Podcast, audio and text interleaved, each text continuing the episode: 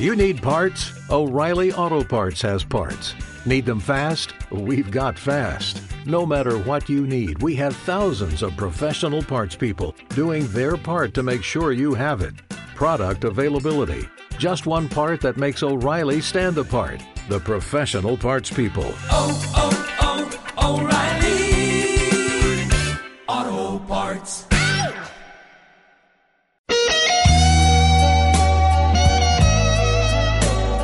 Estás escuchando a JP Radio desde el Centro Geográfico Extremeño.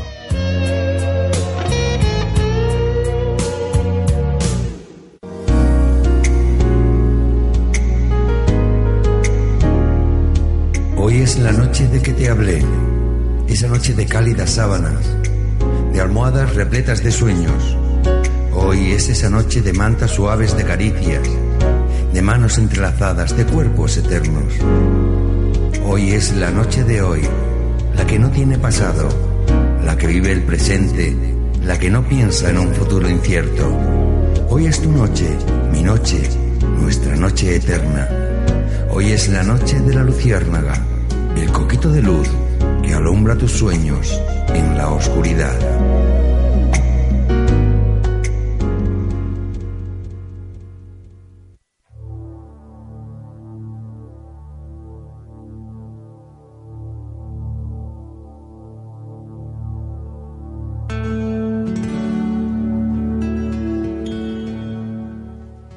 Bienvenidos seáis una vez más a este que es vuestro programa aquí en AJP Radio.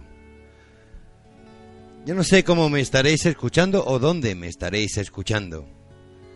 No sé si será desde un dispositivo móvil o desde el ordenador en cualquier parte del mundo, que me consta.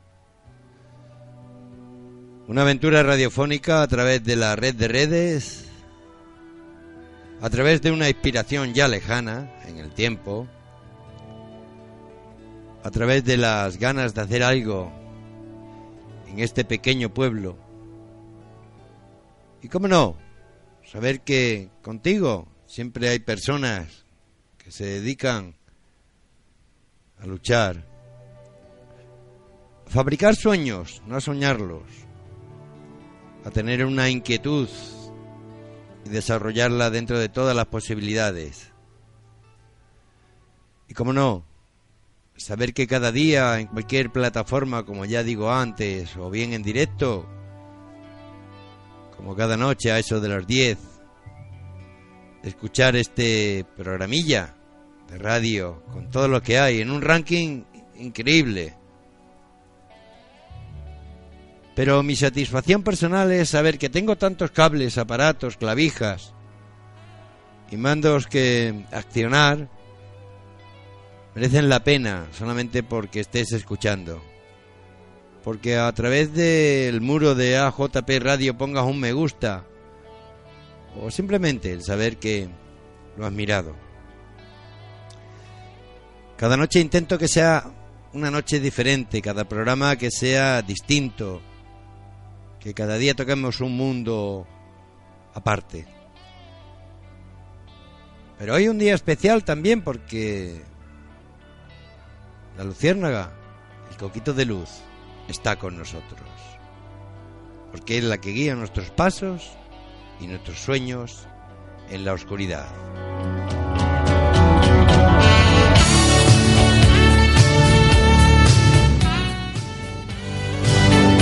Hola, ¿qué tal amigos? Bienvenidos seáis a este que es vuestro programa en AJP Radio La Luciérnaga y yo soy Aurelio Jiménez y hoy tenemos con nosotros como invitado a nuestro amigo Francisco Pulido. Buenas noches, ¿qué tal? Muy buenas noches, Aurelio. Buenas noches. Bueno, yo digo gente. buenas noches, pero es atemporal el programa porque Muy buenas en general, Aurelio. Muy buena gente. porque la verdad es que nos escucha muchísima gente en la plataforma de iVoox, donde luego cuelgo lo- los audios, subo los audios, llámalo como quiera.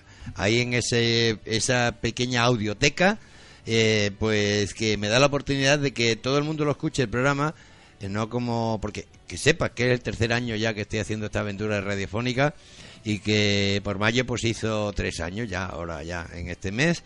Podemos decir que esto ya no es un ensayo ni es una prueba y que, bueno, pues que me alegra muchísimo de que esté con nosotros y que seguimos muy atentamente Montanchas al Día. Con muchísimo gusto, también tenías razón en lo que decías, Aurelio, que seguramente nos esté escuchando gente de Iberoamérica y allí, pues ahora seguramente sea la hora de comer o la hora de, de la siesta. Entonces, muy mal por mi parte decir buenas noches, pido disculpas.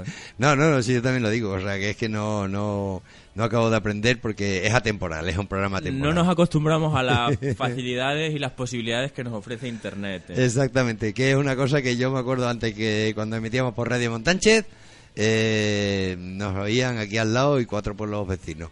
Pero ahora ya tenemos la oportunidad que a través de, de pues eso, de la red de redes, pues nos pueden escuchar muchísima más gente y podemos disfrutar de, de la compañía de todos ellos, claro. Que muchas gracias por estar aquí. Con muchísimo gusto, Aurelio. Ya sabes que yo vengo siempre encantado a tu programa y, y lo disfruto, lo disfruto y espero que la audiencia lo disfrute igual que yo o un poquito más. Pues a por ello vamos. Una horita con vosotros, amigos, eh, de AJP Radio en La Luciérnaga y hoy con Francisco Pulido. Estás escuchando AJP Radio desde el Centro Geográfico Extremeño.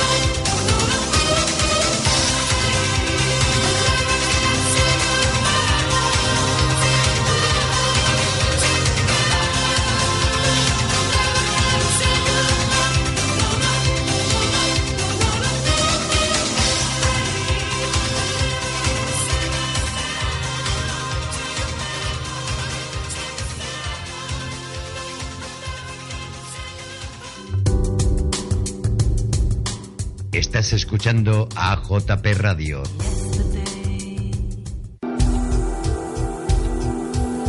Un paseo, un paseo por este grupo recién creado y por este blog del amigo Francisco Pulido que se llama Montánchez al Día y que nos tiene muy al día, no solamente de Montánchez, sino de toda la comarca.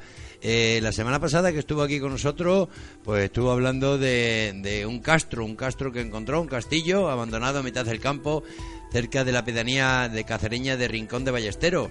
Eh, se encuentra en un alto de un cerro en la Sierra de San Pedro, un castillo completamente abandonado. Los muros, las torres, las edificaciones se han ido cayendo con el paso del tiempo por la acción de la climatología.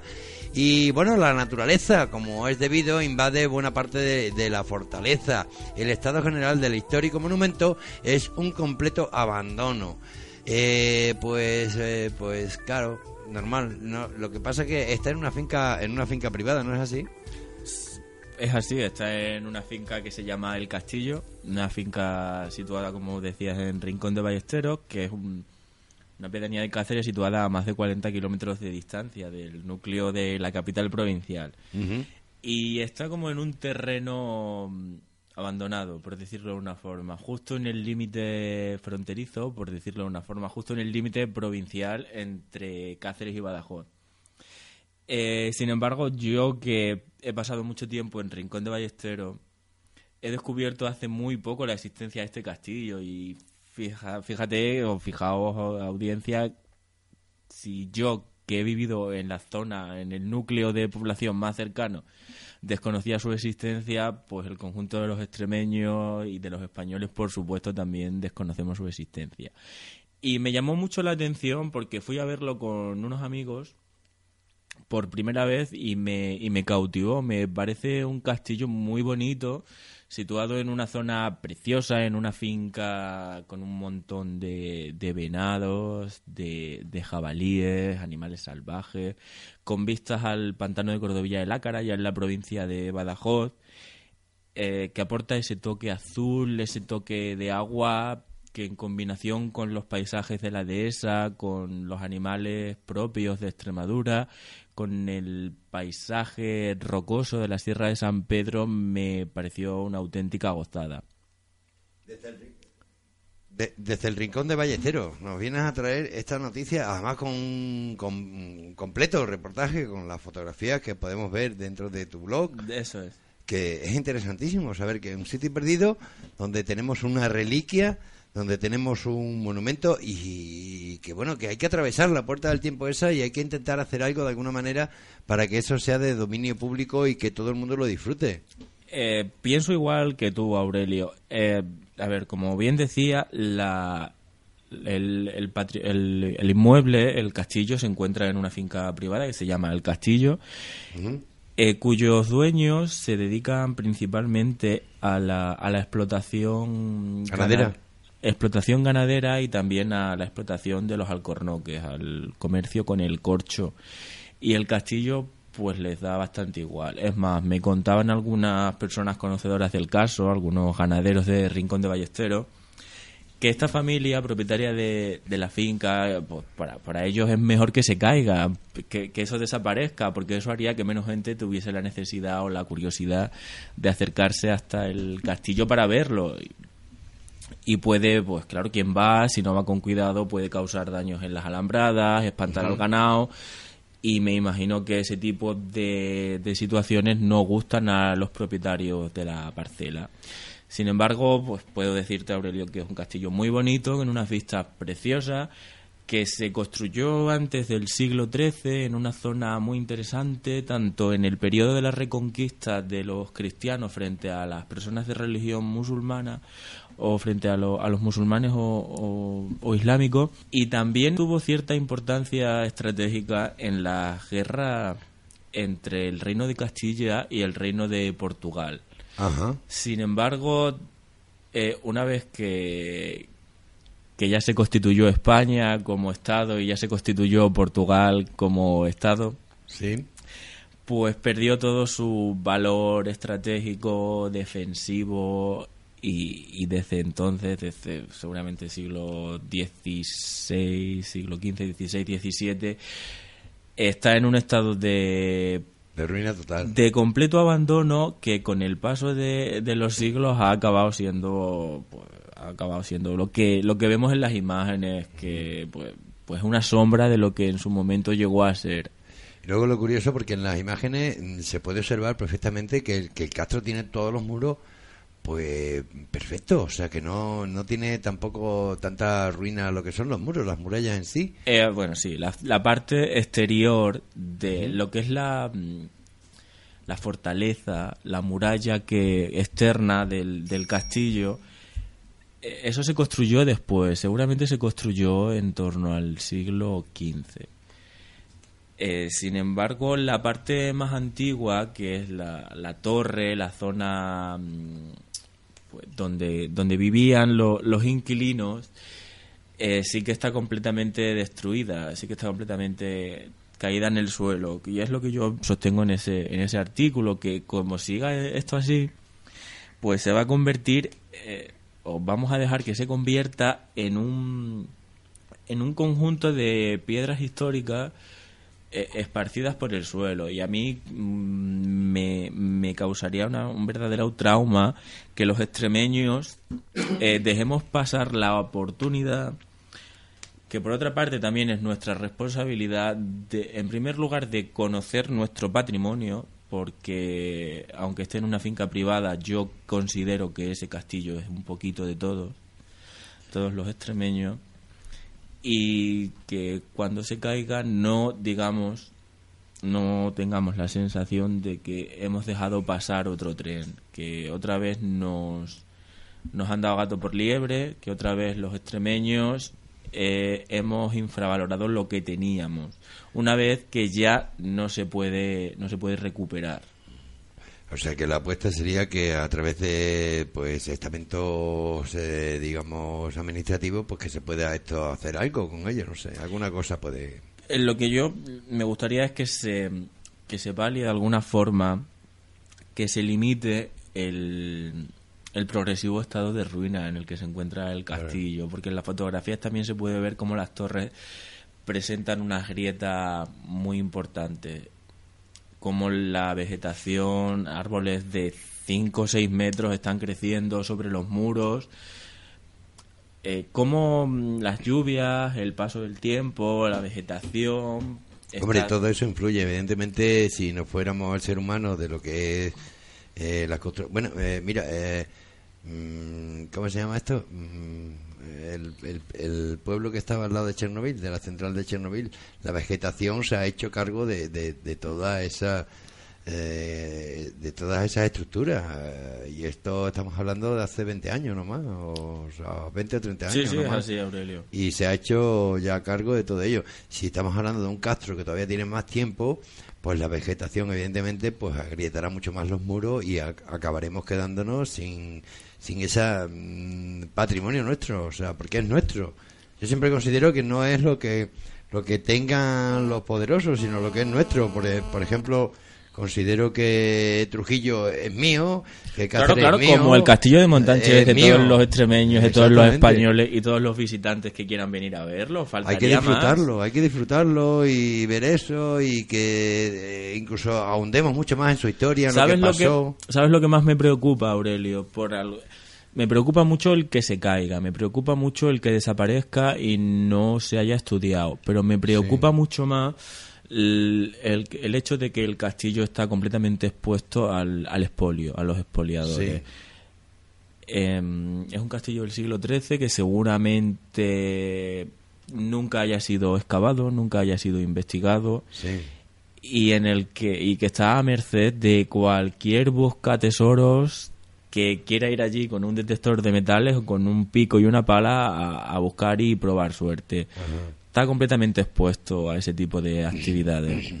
Bueno, y aparte de eso, dejando un poquito al lado el, el, el castillo de, de Ricón de Ballestero, que sería importante recuperarlo, Castillo de, de los castellanos. de los castellanos, pues sería importante recuperarlo.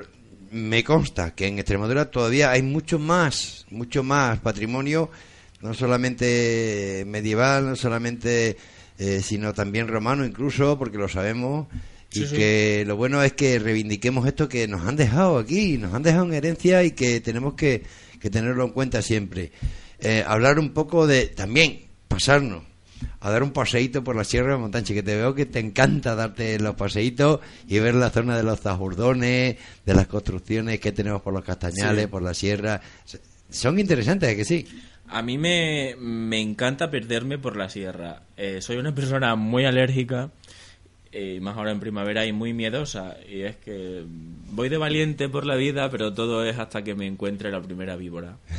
Una vez que me encuentre la primera víbora te garantizo que no volveré a salir de pero casa no te preocupes que ya sabes que las serpientes y los animalitos que están por ahí ellos saben dónde tienen que ir. Eh, y sí. lo primero que hacen es huir del ser humano. Aurelio eso yo, es lo primero. yo me es que yo no soy de las personas que siguen el que siguen el camino yo voy campo a través y gracias a, ir campo a través por parajes completamente desconocidos. Para mí he descubierto rincones que son una auténtica maravilla. Esta, esta vez, esta semana, he ido por un sitio nuevo y es la, mm, la vertiente este, la vertiente este de la Sierra de Montanche, la zona noreste, por decirlo de una forma, la zona que te lleva desde lo que nosotros conocemos como el Robledo, Ajá. como la carretera del Robledo, un poquito más allá del nacimiento del río Salor, y, y, pues, fui toda la sierra hacia adelante hasta que vi que, que debajo tenía Torre de Santa María. Y como no sabía volver, porque me había perdido, pues, pues tengo que, tengo que llegar hasta la torre. Y luego una vez que esté en la torre, pues subir otra vez a, a Montanche.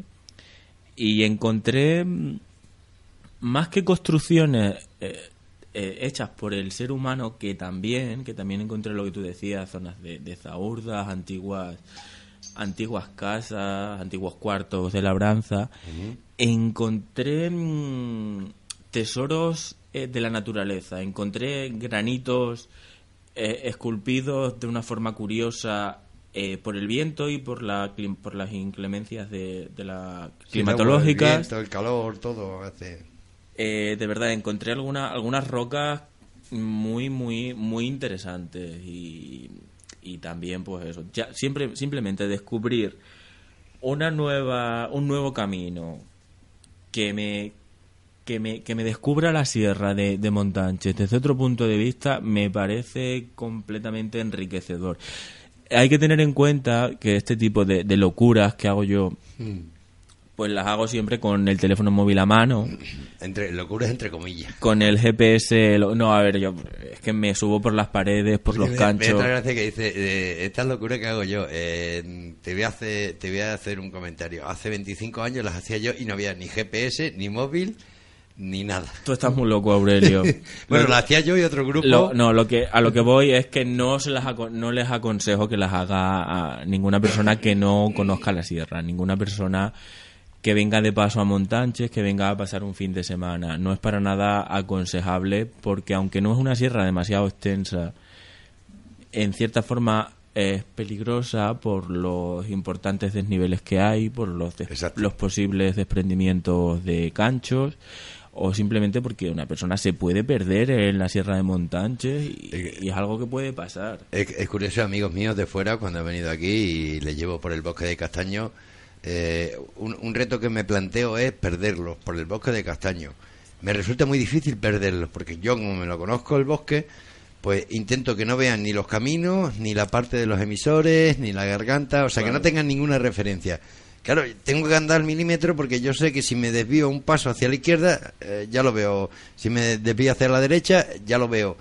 Entonces pueden coger una referencia y yo lo que quiero que vivan es por lo menos 20 minutos de tener la sensación de perderse por aquí con la seguridad, evidentemente, de que no hay ningún problema ni ningún peligro.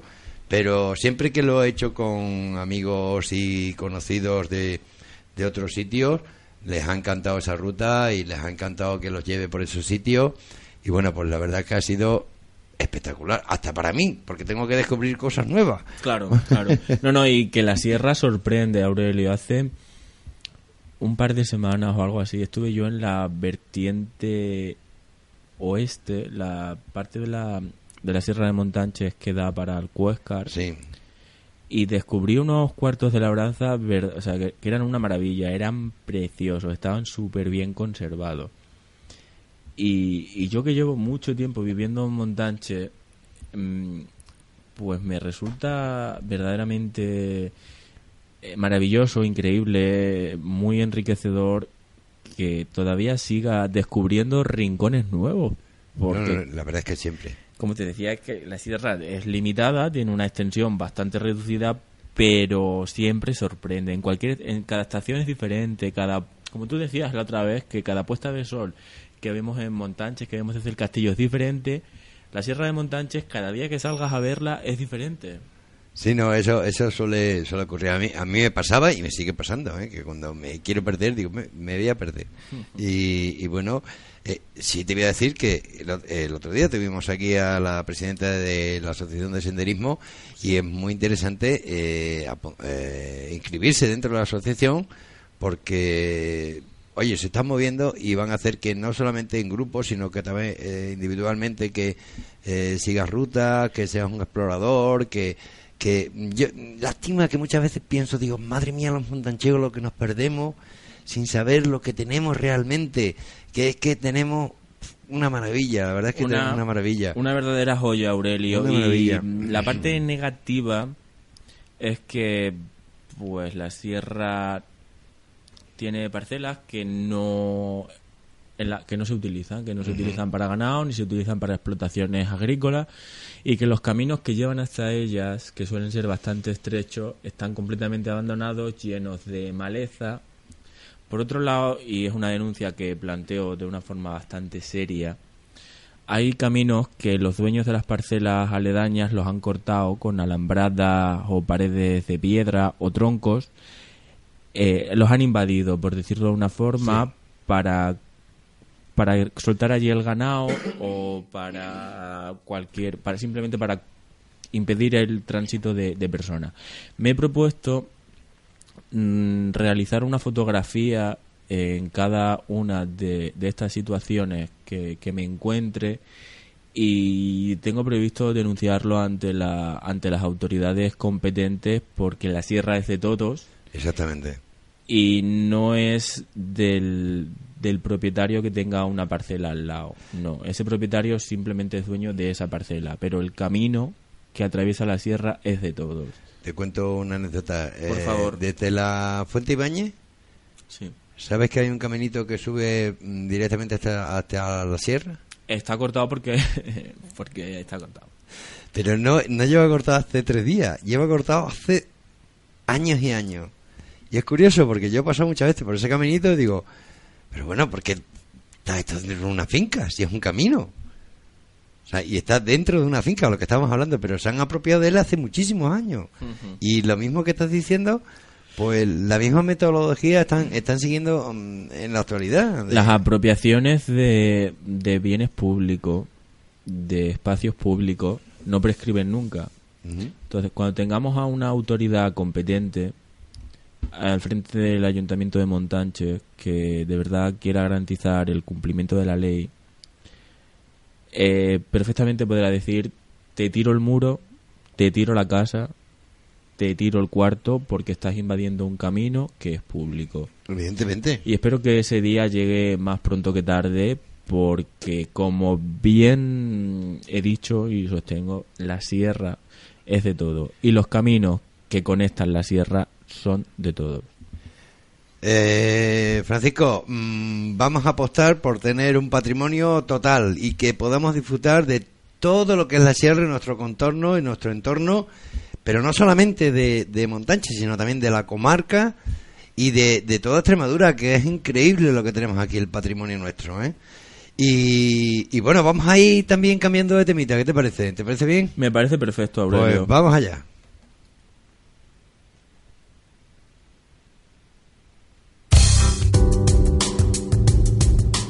Estás escuchando a JP Radio.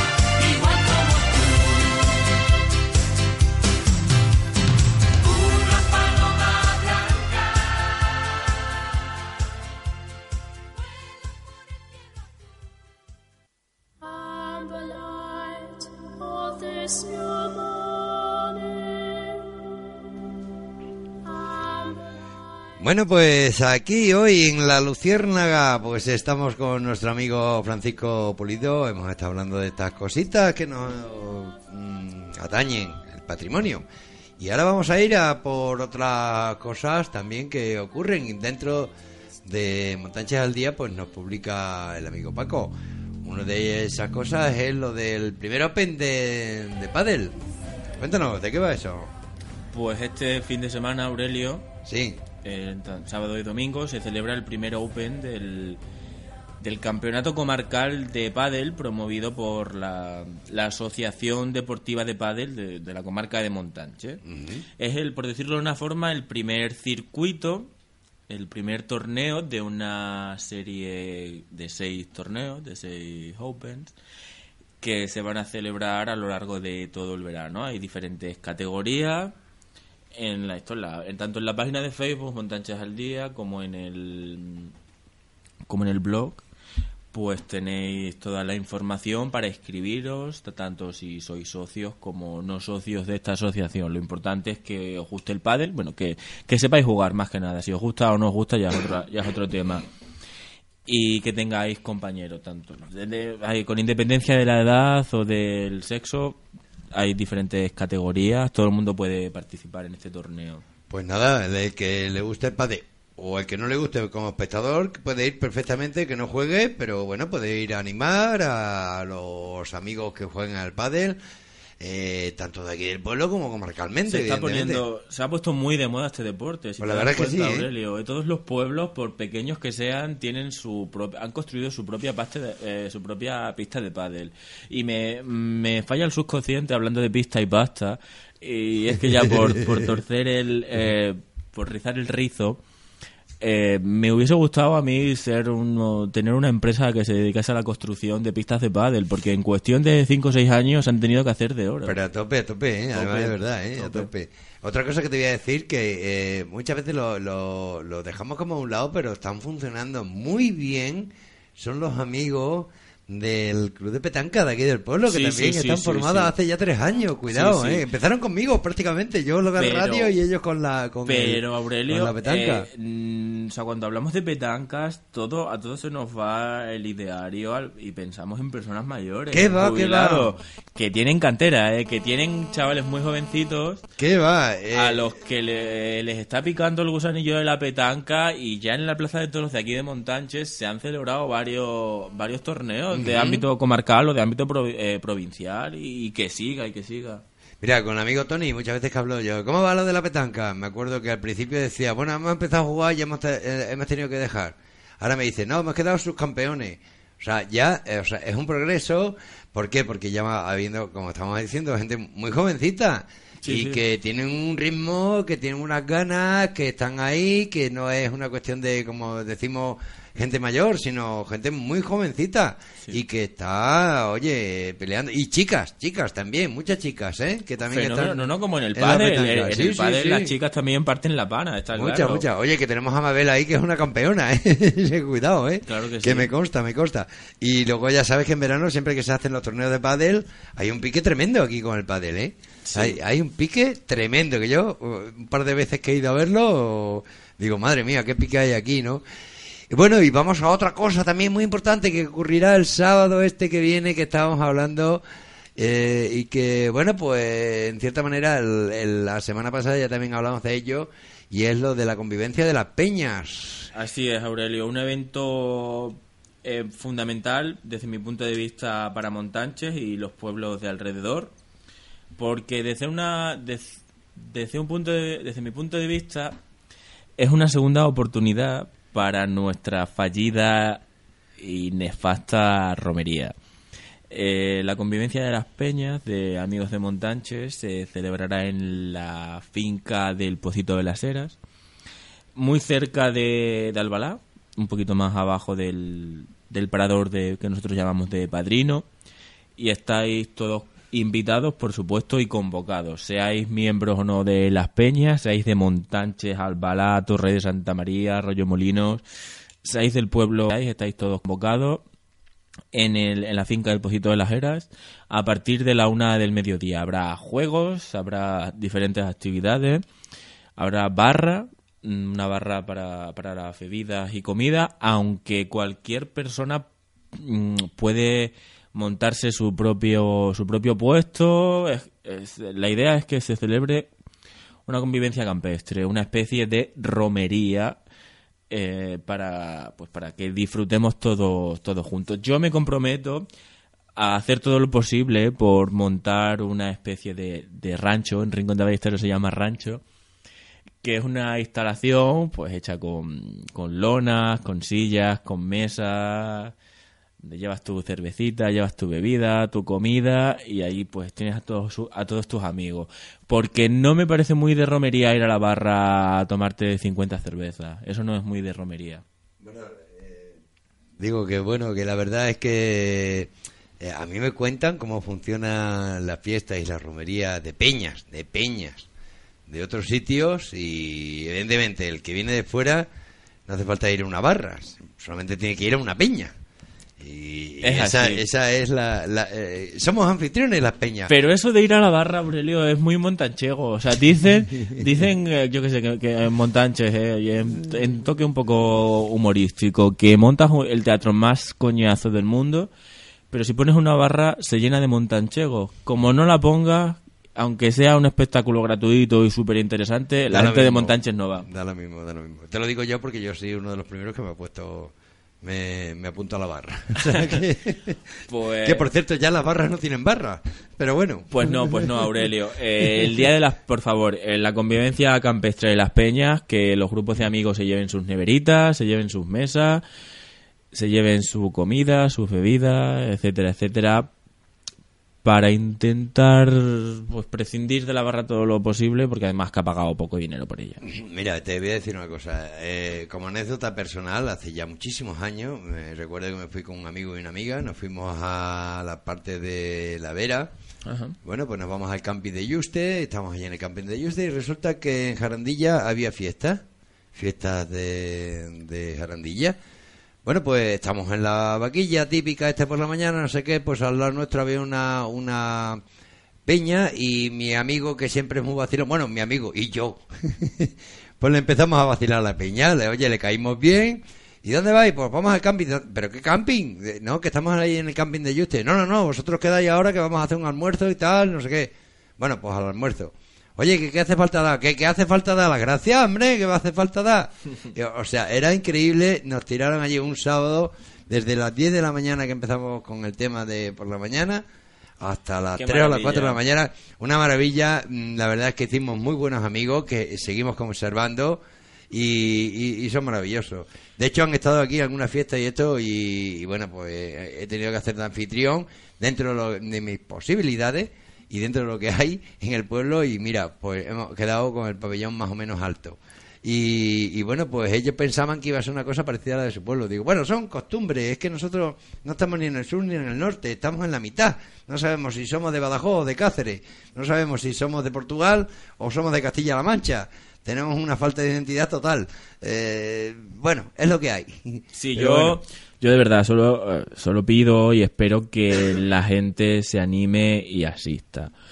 Porque no es, no es una fecha fácil, pero tampoco tenemos costumbre de asistir a este tipo de eventos, pero yo creo que, que merece que merece la pena probar, probar y aunque pues pasarse, dejarse caer por allí un ratito y ver cómo está el ambiente. Yo garantizo que, que solamente he estado este año en la, esa temporada en la romería de Torre de Santa María y yo voy a darlo todo porque me apetece, me apetece un día de campo, aunque me muera de alergia, no, no me importa, quiero darlo todo allí.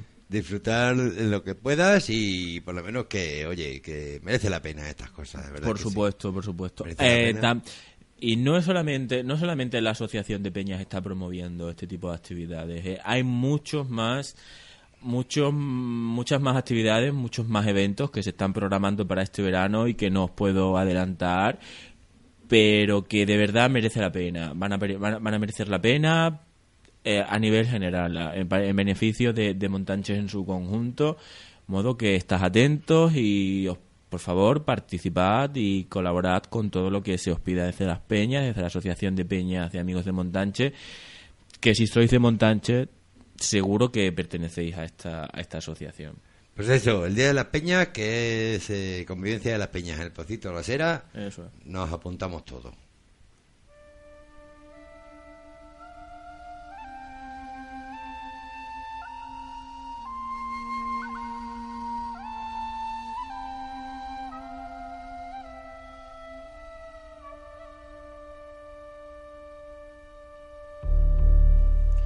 Y bueno, algo, algo, un segundito, vamos a hacer una pequeña reseña, una pequeña reseña de lo que has publicado también tú eh, dentro de, de, nos vamos a dar la enhorabuena. Nos vamos a dar la enhorabuena. Sí, sí. digo.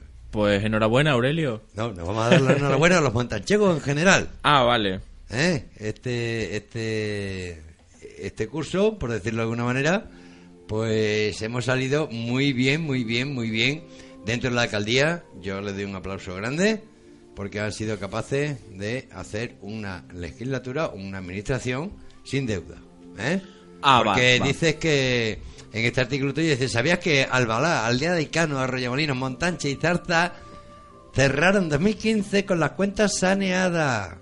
Eso es, eh, es Qué que bueno. no deben absolutamente nada. En Qué 2000 bueno. Cerraron 2015 sin deber nada. Yo, en el, en el desarrollo del artículo, Aurelio, eh, sostengo que sí, que es bueno eh, no deber nada a nadie, pero un empresario, pregúntale a una familia que se hipoteca para comprar una vivienda, pregúntale a un empresario que pide un crédito para reinvertirlo y hacer que su empresa crezca. Tener deudas no necesariamente es algo malo. Eh, hay veces que nos da miedo, tenemos falta de... Nos falta un poquito de, miras hacia el futuro y pensamos que, que gastar lo mismo que ingresamos es bueno. Y sí, es bueno, pero quizás hay veces, en determinadas ocasiones, que endeuda- endeudarse en determinada eh, pues, crear o generar factores productivos que generen riqueza, que generen empleo, también son buenos aunque se, aunque se endeude. Tampoco quiero eh, menospreciar la importante labor que ha realizado, que ha llevado a cabo el Ayuntamiento de Montanche y los otros de la comarca que ya has mencionado tú, Aurelio, en cuanto a la reducción de la deuda, de la deuda pública de los ayuntamientos, que en el fondo es la deuda de todos los habitantes de ese, de ese municipio. En el lado opuesto, Aurelio, se encuentran Plasenzuela y, Sal- y Santa Marta de Magasca. Pues creo recordar así un poco de, memoria que en Plasenzuela, que es un pueblo de poco más de 600 habitantes, el ayuntamiento debe eh, 800.000 euros o algo así. Haciendo la media sale que, que cada vecino debe 1.800 euros o algo así de, de- de la deuda de su ayuntamiento. Y en Santa Marta de Magasca, que es un Madre pueblo mía. más pequeñito incluso, pues a lo mejor que no llega a 500 habitantes, deben casi un millón de euros. Cada vecino debe 2.500, 2.600 euros. Qué bárbaro. Que eso ya me parece una barbaridad, de verdad. Y luego hay otras, pues algo más intermedio y después otros ayuntamientos que deben un poquito, pero, pero bueno, son suficientes vecinos para afrontar esa deuda sin ningún problema. Eh, me gustaría que te quedas en la mente, eh, tanto a ti Aurelio como a, los a nuestros oyentes, que tener deuda, que endeudarse un poquito, no es necesariamente algo, algo malo. No como, como tampoco es necesariamente bueno cerrar el ejercicio económico con un balance cero. No, porque hay veces que al endeudar al, endeudarnos generamos riqueza, generamos empleo y, y generamos mm, actividad económica que en el fondo y desde mi punto de vista considero que es lo que debería hacer una administración pública. La verdad es que sí, porque hace tiempo ya lo escuché eso de que te tienes que endeudar un poquito para conseguir eh, ciertos logros. Pero bueno, eh, de todas formas, ese aplauso, ese aplauso porque eh, no necesita el ayuntamiento pagar nada, en los montanchegos estamos en paz con Dios y con, Y con el espíritu. César. Y, con, el César. Pues, pues sí, Aurelio, nadie va a menospreciar la importante labor, en- al, me- al menos en este en el aspecto económico, en, la- en el aspecto de la contracción del gasto que ha realizado el ayuntamiento. un, un aplauso. Y ahora vamos a pasar a otro tema, un segundito, y pasamos. Estás escuchando a JP Radio.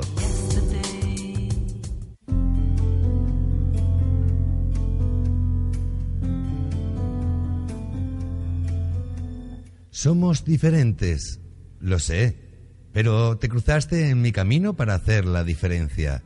La luciérnaga, el coquito de luz que alumbra tus pasos en la oscuridad.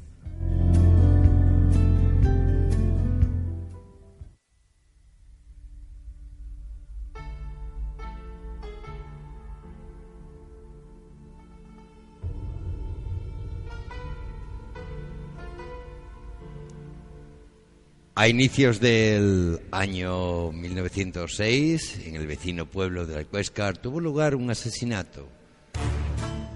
El crimen presentaba todos los ingredientes para convertirse en una novela amorosa contada a la ciudadanía por entregas. Pronto, algunos periodistas se desplazan hasta el cacereño pueblo para conocer de primera mano los detalles de este caso instruido en el juzgado de Montánchez, la sociedad eh, pueblerina del momento incrementa, inc- eh, perdón, incrimina, incrimina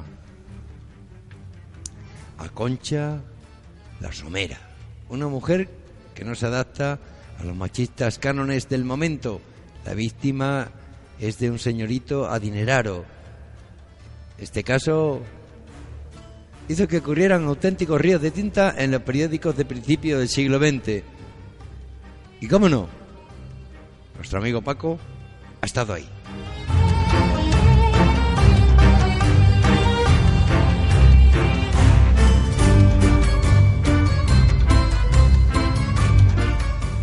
Paco, cuéntanos, ¿qué Bueno, pasó Aurelio, con esto? Oye, eso va, que eso me de que, eso de que, que nuestro amigo Paco ha estado ahí es muy relativo. Yo Bueno, no he estado ahí ahí. porque has investigado un poco sobre la historia. Eh, sí que yo he recopilado algunos artículos eh, periodísticos de prensa histórica de que tratan este este asunto que anoche, o sea, que lo, lo publiqué anoche en el blog y en la página de Facebook y lo compartí, cosa que hago excepcionalmente en el grupo de Facebook de Alcuéscar, preguntándole a la gente de, de ese pueblo si de verdad, con- si conocían el caso. Es un caso relativamente reciente, de 1906, como bien decías, Aurelio. Sí. Y la inmensa mayoría no conocía, ni siquiera habían escuchado hablar de, de- de este suceso, del, del crimen de Alcuéscar, la tragedia de Alcuéscar, eh, como se conoció en los periódicos, en las crónicas que se derivan del caso en la época, en el que pues Concha, Concha la Somera,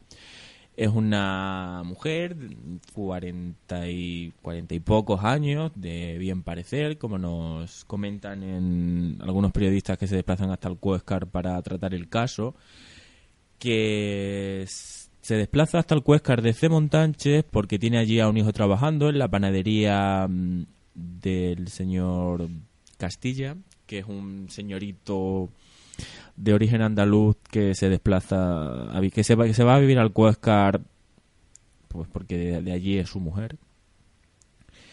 Y como decía, pues el hijo de Concha trabaja en una panadería que tiene el señor Castilla.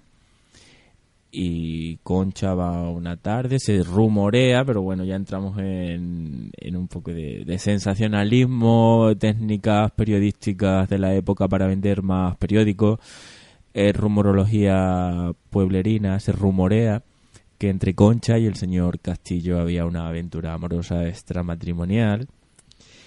Eh, que Concha, que vivía en Montanche, se va al Cuéscar para ver a su hijo, en teoría, pero quizás no era tanto para ver a su hijo, sino para ver a su rollito, por decirlo de una forma, porque el señor Castillo ya estaba casado, tenía dos hijas. Sí, evidentemente, era una calidad. era, era el mantenido, porque su señora era una de las que, digamos, familias bien de Alcuéscar, de las que tenían de los... Pues creo que era de los apellidos Cáceres o algo así, que todavía se escuchan. ¿eh? Mis abuelos que son de Alcuéscar me hablan todavía de los Cáceres como familias de estas potentes. Y nada, se... Pues todos los indicios apuntan a que Concha pues tenía un revólver y la- en la noche pues quizás no pudo tener la relación o el contacto que pretendía con su- el que era supuestamente su amante, se le hinchó un poquito la vena, cogió el revólver y era un revólver de tan mala calidad que no soltó un solo disparo. Entonces cogió un puñal y básicamente se, se cargó al hombre de la casa. Es curioso porque también nos, nos pones aquí, eh, no sé si habrás visto en televisión española la, la serie El Caso, que también está teniendo bastante auge, y, y nos pones aquí el imparcial, eh, el, el número el número por cinco céntimos, curioso, es, es curioso Es la, la documentación fuente. que ha llegado a, recopilar, el imparcial, el diario liberal, fundado por don Eduardo Gasset y Admite. Sí, sí, sí. Que- Es muy bueno, ¿eh? Pero. Aurelio, no te lo pierdas, que estuve buscando información anoche antes de publicar el, el artículo, estuve buscando información en internet, en San Google, como, San como Google. decimos los periodistas, y he descubierto algunas leyendas sobre Concha la Somera que todavía sigue dando que hablar en Alcoéscar e incluso una, una señora de Alcoéscar ha escrito una obra de teatro sobre el caso. No me lo puedo creer. Me parece O sea, sensacional. perdóname, ¿lo que está escrito aquí en, en tu blog eh, eh, es, sobre la obra de teatro o es el No, artículo inicial? Lo que está publicado en el blog son tres crónicas eh, publicadas en el Imparcial. Ajá. Eh, pues eso, eh, en marzo, creo, a principios de marzo de 1906. Son tres días seguidos donde Sí. el Imparcial, el periódico este, envía un cronista, un periodista al Cuéscar Ajá. y pues recopila Porque, eh, información. un momento, el imparcial es, es de Madrid. Claro, no, es uno de los periódicos más importantes de, Sí, sí, sí. de- de la provincia. Y si te das cuenta, aparece el caso, fue muy importante porque aparece en la portada y ocupando varias páginas. Sí, que sería el caso del momento. Claro, claro, claro. Es así. De, de principio del siglo. y de- además, si, si te lees el artículo entero, Aurelio, pues el, el morbo, el sensacionalismo... No tiene el- desperdicio, porque va narrando todo lo que va pasando y no tiene desperdicio ninguno, ¿eh? Em, yo como periodista me siento un poco abochornado cuando leo el artículo por lo machista, lo casposo, lo clasista que es. Pero, Pero, adaptarse a la época. pero mucha gente, mucha gente, eh, sobre todo en el grupo este de Alcoéscar, mucha gente que por cierto ha causado verdadera sensación y Sí. es algo que, que me alegra, que, que me, me llena de orgullo y satisfacción, como diría nuestro querido rey. Em, pues me, me ha gustado, o, o sea, perdón, me, me ha llamado la atención que la gente diga, o mucha gente haya dicho que, que le gusta cómo está narrado el caso, que ojalá los periodistas narrásemos los sucesos así ahora mismo. Y, Vamos a ver. y, o sea, el- tal y como está escrito da para una novela, pero para un artículo periodístico donde se guarden las composturas y las formas. El, el, el propio periodista viene hasta la cárcel de Montanche y para interrogar a la, a la somera, interrogarla como si él fuese el fiscal o, o, no sé. A mí, yo, yo, yo en el fondo siento cierta empatía por Concha la somera, ci- cierta empat- empatía y simpatía porque tal- lo que a mí me transmiten estas crónicas es que era una, una borderline, era una mujer libre que había dejado a su marido, que se había venido de Plasencia a vivir a Cáceres y después de Cáceres había venido a vivir a, a Montanches y después al Cuéscar. Una mujer fuerte que en el fondo había hecho lo que le había, lo que le había dado la gana sin tener en cuenta la represiva sociedad del momento, la conservadora sociedad, más hablando de Extremadura y más hablando de un entorno rural como es Alcuéscar o es Montanche, que cuando se quiso ir de Montanches a Alcuéscar porque quería ver a su hijo, porque quería ver a su amante o lo que fuese, sacó los muebles por, por la ventana de arriba de su casa, Sí. alquiló un burro y tiró para Alcuéscar. Y, y ole, ya ole la somera, aunque al fin y al cabo, pues sí, pues se demostró que era, que era una asesina, pero No, de, to- de todas formas, en Extremadura seguimos con la misma forma. Han cambiado los tiempos, pero las formas siguen Sí. siendo iguales. Eh, Hay mucha, Siguen eh, siendo iguales. También me, me ha llamado la atención que, y de verdad, y ya hablando más en serio, que, que hay gente que sí, que sí que conoce, sobre todo el gremio de los paraderos, casualmente he oído por el pan y me, y me lo han comentado, me han comentado, ah, pues, pues no te creas que eres el único que sabías esta historia, ¿eh? porque yo también la sabía, ya que el, aquel señorito al que mataron era panadero, no sé qué, y es como, ah, pues sí, pues, pues lo era. Que aquí, la- aquí las familias las familias han contado sus propias historias pero con mucha discreción y mucho secretismo Sí. y mi labor en tanto que periodista en tanto que personaje un tanto incómodo que lo soy pues es eso es publicar recopilar y e informar y es lo que estoy haciendo No, la verdad es que para interés de todos nosotros que no conocíamos esta historia, pues viene mm, la mar de bien. Y más, mm, bueno, yo yo que estoy aquí y estoy hablando contigo, que lo podemos contar en cualquier momento tomándonos una cervecita en una terraza de la plaza, pero los, los amigos que nos están escuchando en montones de sitios que son de la comarca, que son de Montanche, que no sabían esta historia, que o se la han contado pero no la sabían narrada tal y como en este...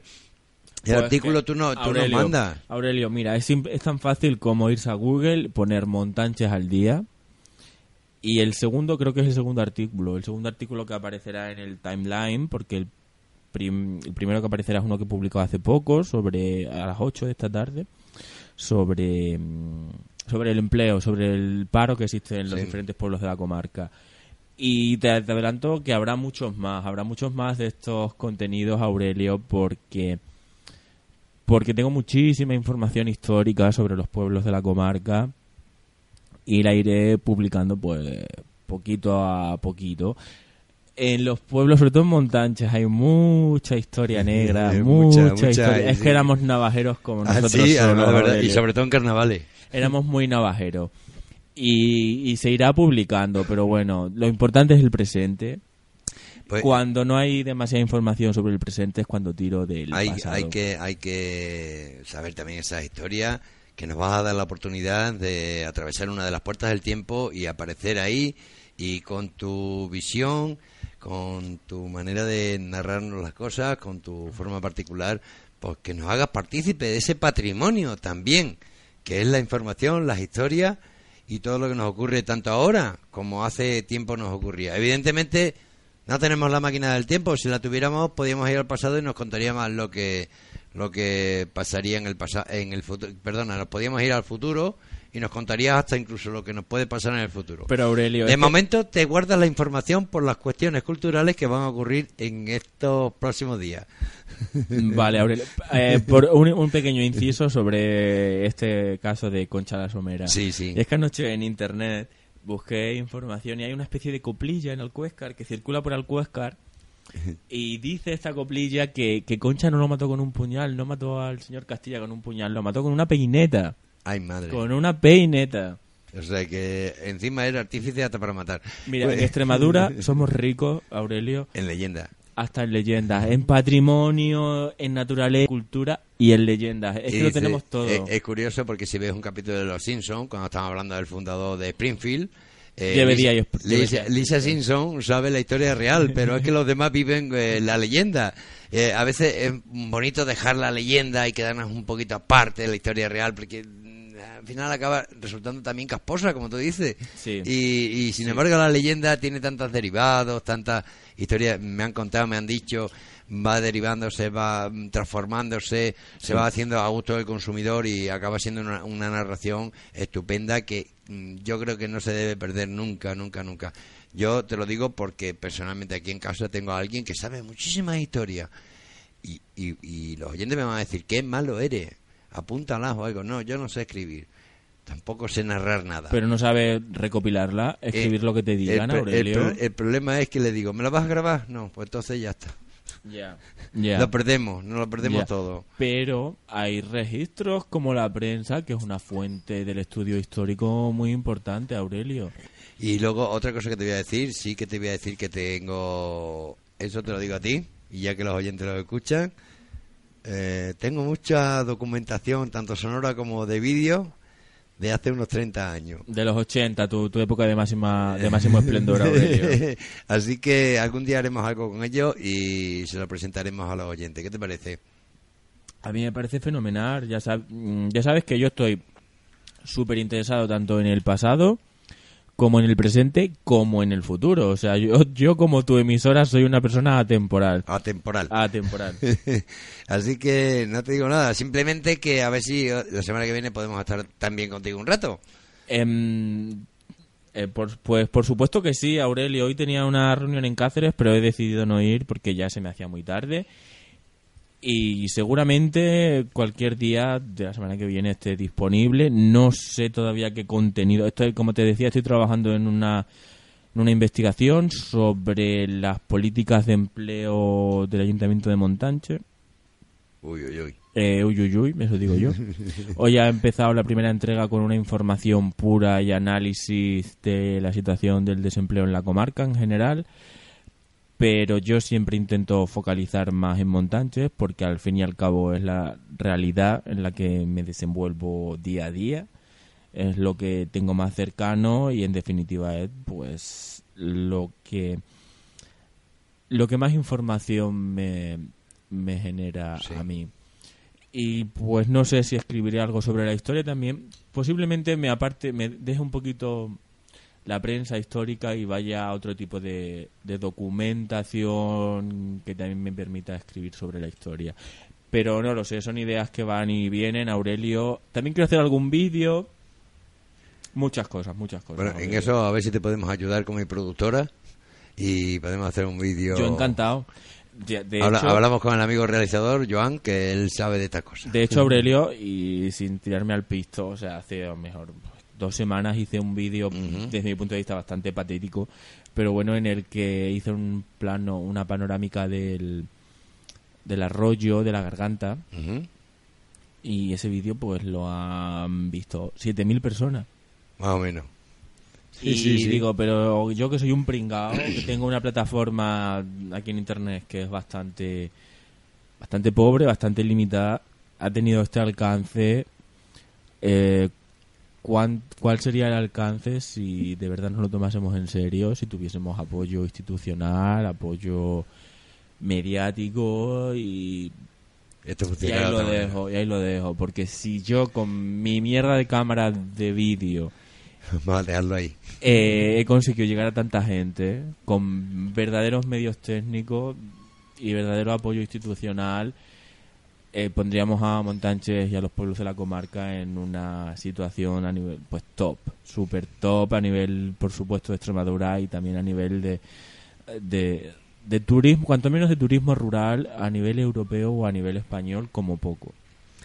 Que Francisco, no te digo nada, simplemente que sigas paseando, que nos ofrezcas las fotografías de estas cosas que vas descubriendo poco a poco, eh, que nos deleites con tu blog, con tus informaciones, tanto presentes como tus artículos pasados, de pasados en leyendas y, y en otras historias, que sigas descubriendo más castillos, más cosas. Y que, Hay un, hay un Dime. castillo en la quebrada, Aurelio. ¿Sí? Hay un castillo en la quebrada. Sí, Pues hasta, nada. ahí puedo, hasta ahí puedo leer. Ahí, ahí, ahí, ahí nos lo quedas en la incógnita. Ahí lo dejo. Y que nos veremos el, el sábado ahí con las peñas, una fotica. sea, Por cierto, a lo mejor un día te publico una foto que tenemos juntos el día de la peña. Eh, no, yo, bueno, como, como las peñas del año de hace, como las primeras, la primera vez que se hizo lo de las peñas. Yo, No, Yo- nos hicimos una, una foto el primer año de las peñas. claro, lo que te decía. Sí, sí. Yo, sin embargo, en cuanto me tomo un par de cervezas ya rehuyo. Siempre, siempre suelo rehuir de la fotografía.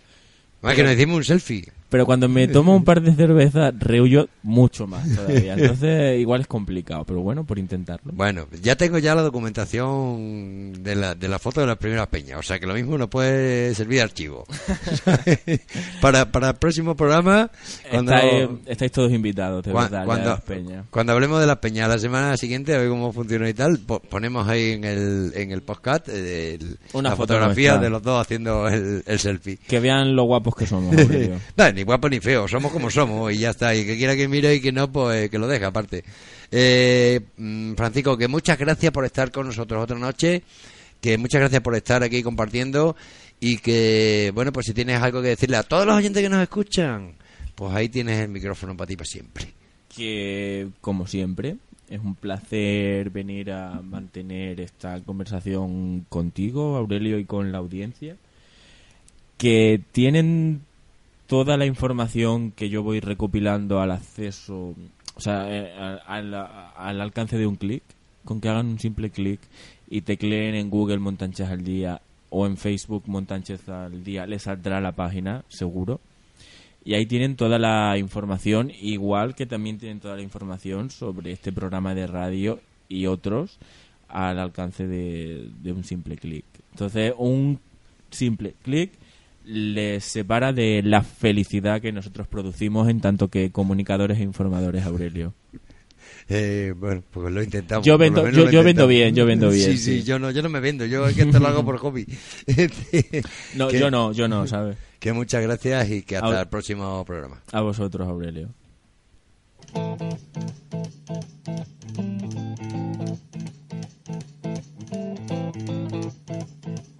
Rumors spreading round that Texas town about the shack outside the games.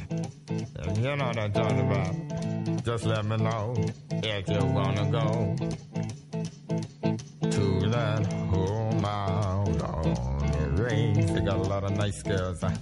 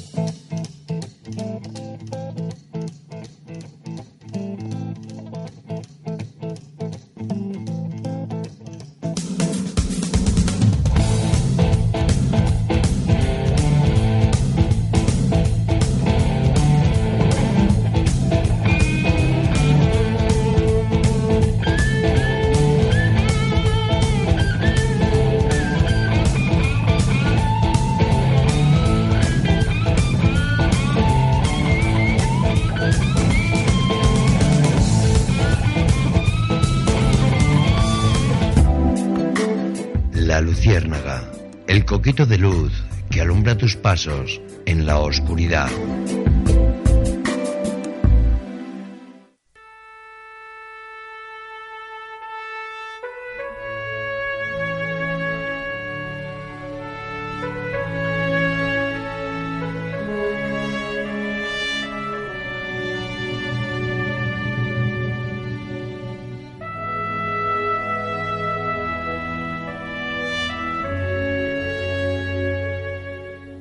Ese día, a su fin. A la noche de que te hablé en la luciérnaga, a nuestras cosas buenas y malas. Y ahí te refugias como cada noche, quizás solo, quizás acompañado. Te refugias y habrás escuchado lo que te he dicho hoy. Quizás habrá sido divertido o, o no, o quizás haya sido muy íntimo, muy íntegro, muy sincero, muy sencillo. Por eso, hoy como cada noche te digo hasta luego, no adiós, sí hasta pronto. Hasta mañana quizás, o hasta dentro de unos días.